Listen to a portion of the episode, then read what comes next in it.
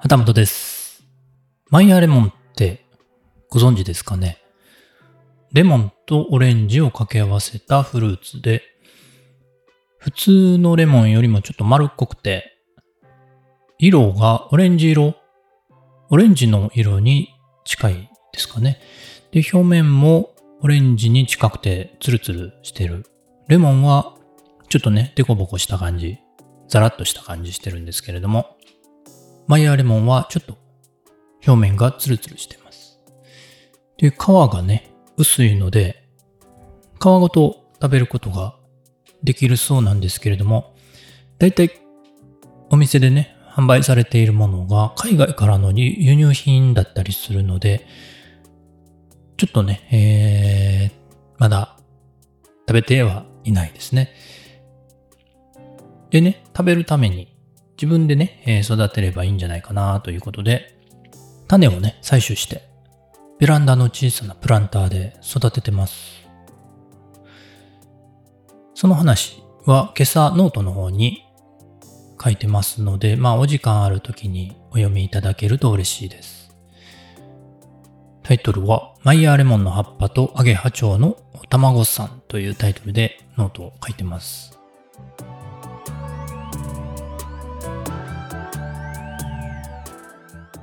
さて、前回の日常ノートで最後にちょっと予告してたんですけれども、ノートクリエイターフェスの2023がもう10月1日から始まってます。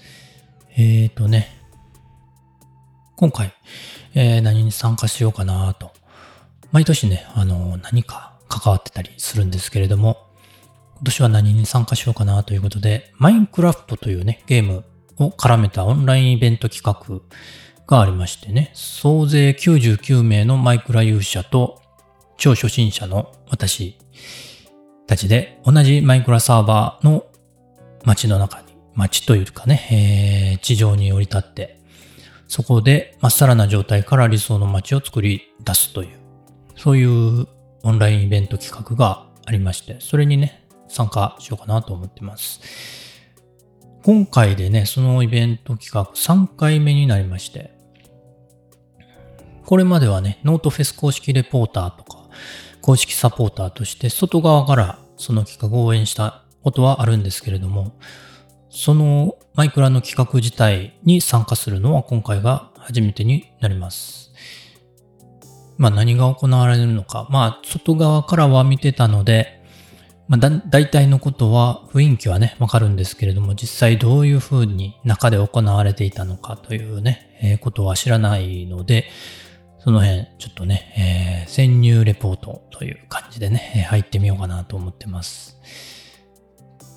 事前にテストサーバーが開いて、サーバーに入れるかどうか、ね、えーチェックする機会がありましたので、昨日入ってみました。そしたらですね、昨年のノートフェスで完成したマイクラの街がありまして、そこに舞い降りたという形ですね。ちょっとね、いや、かなりいいですかね、感動しました。昨年画面の向こうでね、見てた。街の入ることができてね、えーこれが4日間でできるの？と、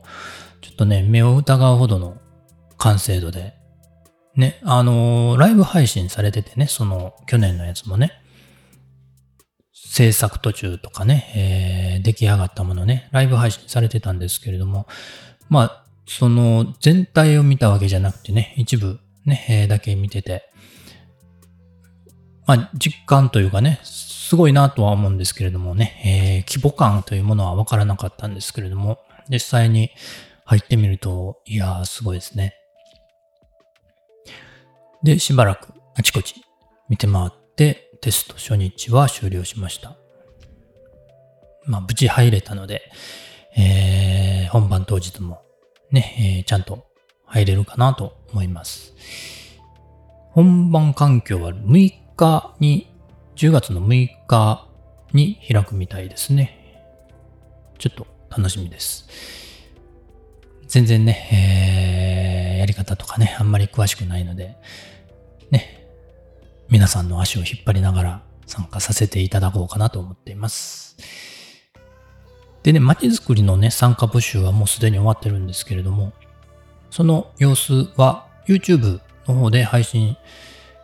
されるようなので、まあ、どなたでも視聴できるみたいなので、私を見つけることができるのか、お時間あればご視聴いただけると嬉しいです。